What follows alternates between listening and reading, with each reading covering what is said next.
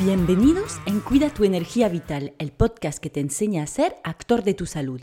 Me llamo Cecil y con este podcast pretendo darte las claves para cuidar de tu salud con soluciones naturales. En cada capítulo te ayudaré a acercarte a un equilibrio y una armonía con tu cuerpo, gracias a la fuerza que llevas en ti. Antes que nada, me permito recordarte que si necesitas un acompañamiento personalizado para tu salud, que sea porque padeces de alguna enfermedad, unos síntomas que disminuyen tu calidad de vida o simplemente porque quieres aprender a cuidar de tu salud de forma natural, estoy disponible para consultas online. Te dejo el enlace de la agenda en descripción del podcast. Si tienes cualquier duda, me puedes escribir también en Instagram para que veamos juntos si te puedo ayudar. No sé cómo todavía no te había sacado un capítulo sobre la inflamación. Mira que llevo más de 60 capítulos ya. Pero creo que la explicación es simplemente que sin nombrarlo así, hablo un poquito del tema en cada capítulo. Porque como lo digo en el título, claramente el estado inflamatorio, el proceso de inflamación, es la primera etapa de todas las enfermedades y el estado que permanece cuando una enfermedad se vuelve crónica. Pero la inflamación, ¿qué es exactamente? Pues en realidad es una reacción del sistema inmunitario, un proceso de defensa frente a un ataque, bien sea físico como una lesión de la piel por una caída, por ejemplo, o bacteriano o por una toxina, en fin, cualquier cosa que viene a desequilibrar tu organismo. De hecho, puede ser perfectamente un ataque interno, una mutación celular que transforma una célula, la célula en célula cancerígena, por ejemplo, el organismo lo detecta como peligroso y manda al escuadrón de defensas, lo que produce una inflamación. Y puede ocurrir en cualquier sitio del organismo. Por lo general, llamamos estos procesos con palabras que terminan en itis, gastritis, pulmonitis, nefritis, en fin. Obviamente la inflamación puede ser aguda, es decir, que se va al poco tiempo porque el organismo logra resolver el problema, eliminar eh, lo que desencadenó la inflamación y volver a su equilibrio, pero también puede ser crónica. Y así es cuando se complica la cosa. Primero porque Siempre que se haya instalado un proceso a largo plazo es más difícil deshacerse de ello, pero también porque muchas veces, por mucho que busquemos marcadores o síntomas característicos, no es tan fácil darse cuenta de esta situación de inflamación crónica. Y perniciosamente se desarrolla la inflamación en tu organismo y favorece y entretiene las enfermedades cardiovasculares, las alergias, la depresión, la obesidad, el síndrome metabólico, la fibromialgia, en fin, todas las enfermedades que se te pueda ocurrir. Además, entre otras consecuencias, disminuye la función de la mitocondria centralitas de energía, lo que produce un agotamiento general. Bueno, lo dicho, es complicado detectar la inflamación crónica, pero a ver si te doy unas pistas que te pondrán en, alerta. Lo primero en lo que podríamos pensar es en medir los niveles de la proteína C reactiva un marcador muy característico de la inflamación. El problema es que suele dispararse en caso de inflamación aguda, sin embargo, no sube siempre en caso de inflamación crónica. A veces sí, pero no siempre. Por eso igual la tomaría a ver. Eso sí, añadiría también otros marcadores como las citoquinas, eh, interleuquina, 1 beta, interleuquina 6, TNF alfa. De hecho, que sepas que esos marcadores de la inflamación son mucho más interesantes de medir para conocer tu riesgo cardiovascular que la detección de los niveles de colesterol, por ejemplo, que se suele hacer. Porque en realidad no es el colesterol el que induce un riesgo cardiovascular alto, sino la inflamación que se produce en los vasos sanguíneos. No quiero hablar más del tema aquí, pero si todavía no has escuchado el capítulo del podcast sobre el colesterol, te lo recomiendo porque es uno de los mayores engaños de la industria farmacéutica y todos deberíamos tener una información mucho menos mm, orientada por el dinero, por decirlo de alguna manera, ¿no? Bueno, es el capítulo 52 por si acaso. Otra cosa interesante para revisar eh, es el perfil de ácidos grasos y especialmente el ratio omega 6, omega 3, que debería estar por debajo de 4. Y bueno, también eh, después existen pues los test de permeabilidad intestinal, que ya son una pasada, eh, pero bueno, ya es más complejo. Pero te daré también algunos síntomas clínicos para detectar la inflamación con más facilidad, aunque en realidad, como te lo he dicho, cualquier enfermedad empieza con una inflamación, así que puede ser un poco cualquier cosa que te pase em, que no sea algo normal, entre comillas. Y la idea es darse cuenta antes eh, de que se vuelva una enfermedad, por supuesto. Entonces, si tienes eh, trastornos digestivos constantes, mm, cansancio crónico, dolores por todo sitio, afecciones de la piel, dificultad para bajar de peso, eh, una glicemia poco estable, eh, que por cierto, eso también se puede medir con la analítica, pues todo eso y más, cualquier síntoma así persistente, tiene que llevarte a pensar en un proceso inflamatorio y buscar la forma de disminuir esta inflamación o contactar conmigo para que te ayude a hacerlo, por supuesto. Pero, como soy buena persona, te voy a dar, como siempre, mis mejores consejos generales, por si quieres probarlo por ti mismo. Y por una vez lo vamos a enfocar un poco diferente. No voy a darte mm, tantos consejos de alimentación, aunque quizás te haga unos segundos de recordatorio al final, pero me voy a centrar en otro punto quizás que no te esperabas al darle al play a este capítulo. Y es que hay una cosa muy importante que recordar. Eh, en el organismo pensamos muchas veces que es el cerebro el que lo maneja todo, lo decide todo, eh, sería como el jefe máximo y todo depende de él. Pero, ¿sabías que en el útero durante nuestro desarrollo, el corazón empieza a latir antes de que se conciba el cerebro. O sea, en realidad el corazón tiene un cerebro propio, una, frecuencia propia. Y por eso te he hablado mil veces de coherencia cardíaca. Lo que hacemos eh, con eso es armonizar la frecuencia cardíaca con la frecuencia cerebral. Además, el campo electromagnético del corazón es el más grande del organismo, o sea, más grande que el del cerebro. Estamos hablando de niveles energéticos aquí, pero no tiene nada mm, de esotérico, o sea, mm, es algo que se puede medir, ¿sabes? Con electrodos.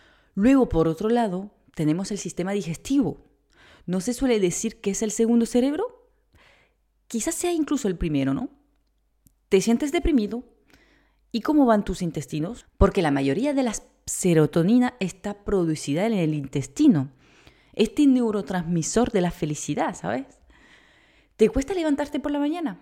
Pues la dopamina, que debería levantarte a tope, también está fabricada en gran parte en el intestino.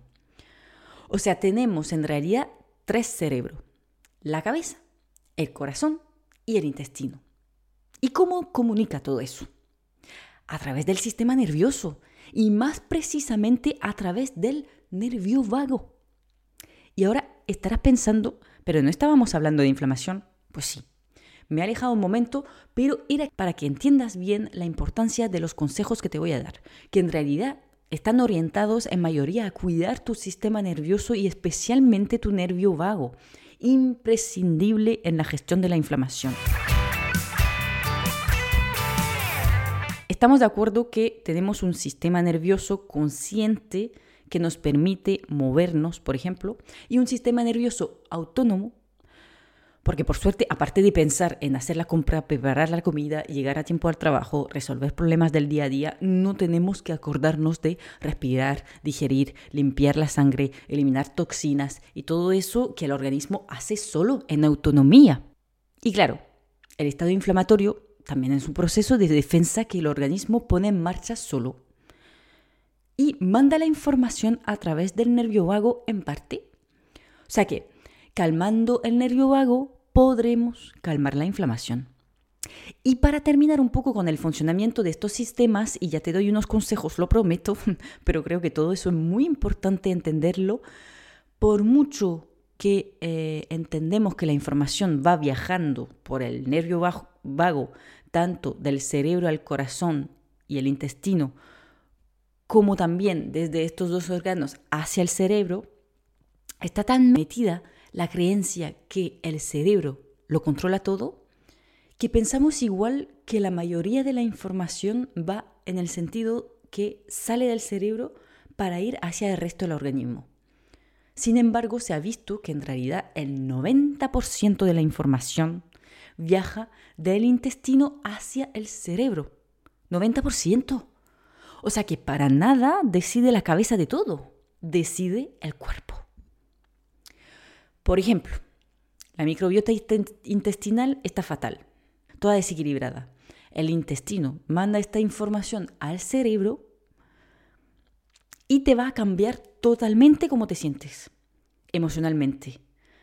Por mucho que tú intentes pensar, bueno, me alimento fatal, pero me pone contento comer todo eso, así que estaré bien. Bueno, pues no, porque al degradar la microbiota no vas a poder impedir que te afecte emocionalmente. Bueno, la verdad es que podría seguir con explicaciones así, pero también tengo que recordarte que tengo un capítulo dedicado al nervio vago, así que te invito a escucharlo si te interesa. Herramienta tremenda para bajar la inflamación y calmar el sistema nervioso en general, tanto el consciente como el autónomo, son los ejercicios de respiración. O sea, te lo calma todo. En realidad los ejercicios de respiración son los grandes olvidados en muchas rutinas de salud. No nos podemos imaginar el impacto positivo que puede tener hasta que lo experimentamos en nuestra carne. En vez de eso, lo dejamos de lado por mucho que nos lo aconsejen. Te voy a ser súper sincera, otra vez. Yo siempre recomiendo la coherencia cardíaca, porque aparte de haber aprendido su potencial, lo he probado y sé que funciona, pero nunca la he utilizado a diario. La utilizo más bien para calmarme en momentos puntuales, pero en el fondo sabía que en algún momento tenía que implementar una rutina de respiración diaria para mejorar todavía más mi estado de salud. Y hace poco descubrí otra técnica que se llama Soma, que funciona a base de ciclos de respiraciones e hipoxia. Y vamos, al probar una sesión de 20 minutos me quedé flipando de lo potente que es y de lo relajada que terminé. Aparte de un estado emocional mucho más alto durante todo el resto del día. No voy a entrar en explicaciones más profundas aquí porque todavía mm, estoy descubriendo el método, pero llevo una semana practicando a diario y la verdad es que te lo recomiendo. Primero por la sensación tan agradable con la que se termina una, sesión, pero además por el efecto fisiológico sobre la inflamación. Así logramos actuar conscientemente sobre un proceso automático. Increíble, ¿no? Bueno, en el podcast sobre el nervio vago te comentaba las diferentes formas de actuar positivamente en ello, pero te recordaré rápidamente que para cuidarlo puedes también entrar en movimiento especialmente los que incluyen movimientos del torso, cantar, hacer gargarismo, usar terapias que hacen vibrar los fascia, como por ejemplo los baños derivativos. También tengo un capítulo sobre el tema. Otra cosa que quizás no te has imaginado para bajar la inflamación es el contacto con la naturaleza. Caminar descalzo en el pasto, pasear por el bosque, exponerte a la luz del sol, eso vamos, mm, es vida. Y hablando del sol, pues claro, entre que te equilibra el reloj interno, te calienta la piel y te permite fabricar la vitamina D, te permite también mejorar el sueño, no hay duda que es clave para disminuir el estado inflamatorio. Por último, igual te mencionaré rápidamente los nutrientes y complementos que te ayudarán a bajar la inflamación. Digamos que eh, en general el proceso eh, inflamatorio requiere muchas vitaminas y minerales, por lo que si no compensas eh, los, que se han los que se han gastado, entrarás en un bucle en el que al final se entretendrá sola la inflamación por falta de un nutriente o varios. Así que cuida tu aporte en vitaminas, eh, magnesio, hierro, zinc, selenio, antioxidantes, omega 3 por supuesto, cuidando tu dieta. Pon mucho fresco, muchos colores muchos colores en tu plato, alimentos densos a nivel nutricional y añade en tus platos las famosas raíces antiinflamatorias que son el jengibre, la cúrcuma, eh, para aportar un toque más, aparte de un sabor riquísimo, por supuesto, y perfecto para calentar eh, el cuerpo en esta época de otoño aquí en España, por lo menos. Pues aquí lo dejaré para hoy porque creo que es mucha información y además completando con los demás capítulos que te he ido mencionando, tienes eh, muchas herramientas para mejorar tu salud bajando tu estado inflamatorio.